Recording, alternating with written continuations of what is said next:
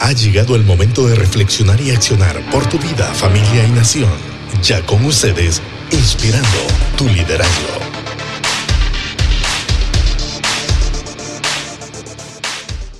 Titular o suplente.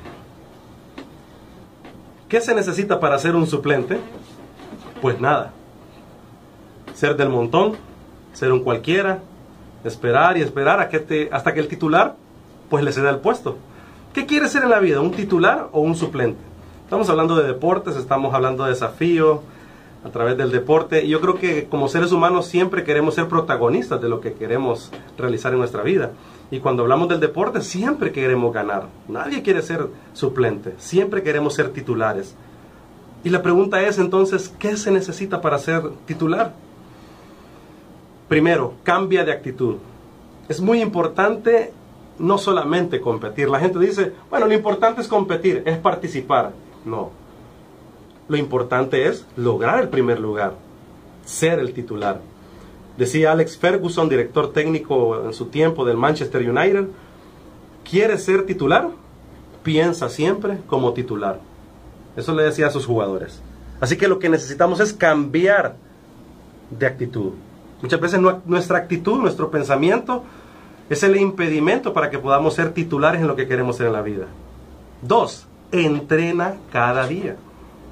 Nuestros amigos del Club de Ciclismo, Tribu MTV, nos están hablando de cómo ellos entrenan todos los días para llegar a metas, a propósitos. Así que no intentes solamente hacer las cosas. No llegues un día y después no te llegaste tres meses. No, intenta llegar ese día, pero después comienza a entrenar, de a poco, pasos pequeños. Entrena yendo al colegio y estudiando. Entrena yendo a la universidad y sacando esa carrera que siempre quisiste. Entrena trabajando. Entrena siendo un buen papá, siendo un buen esposo, amando a tus hijos. Entrena amando a la sociedad de donde estás, en la comunidad donde estás. Entrena para lo que más deseas ser. Comienza con pasos pequeños. Sigue entrenando cada día. Consejo número 3. Persevera. Sí, es muy importante que al momento de entrenar necesitas perseverar. Lo difícil siempre es mantenerse, no solo iniciar. Eso no es eh, lo fácil. Lo fácil realmente es comenzar y dejar las cosas a medio palo. Sí, eso lo hace cualquiera. Eso lo hace cualquier suplente. El titular, el que siempre quiere estar ahí como protagonista, persevera. Si fallas o caes, no te preocupes. Eres humano, recuérdalo. Pero levantarse y rectificar es de sabios.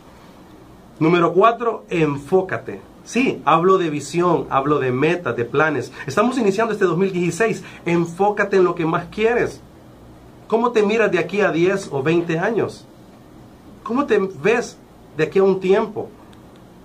Entrena y enfócate entonces. Enfócate en lo que quieres ser. Dios tiene planes para tu vida y debes de enfocarte en lo que Dios tiene preparado para ti, los propósitos que Dios tiene para ti. Fíjate cuando hablamos de enfoque, los caballos de carrera cuando compiten en la pista del hipódromo, se colocan unos visores, ¿verdad? Los jinetes les colocan unos visores para que no se distraigan, para que no digan a la par, hey, qué caballita más bonita, ¿verdad? No, que yegua, ¿eh? ¿verdad?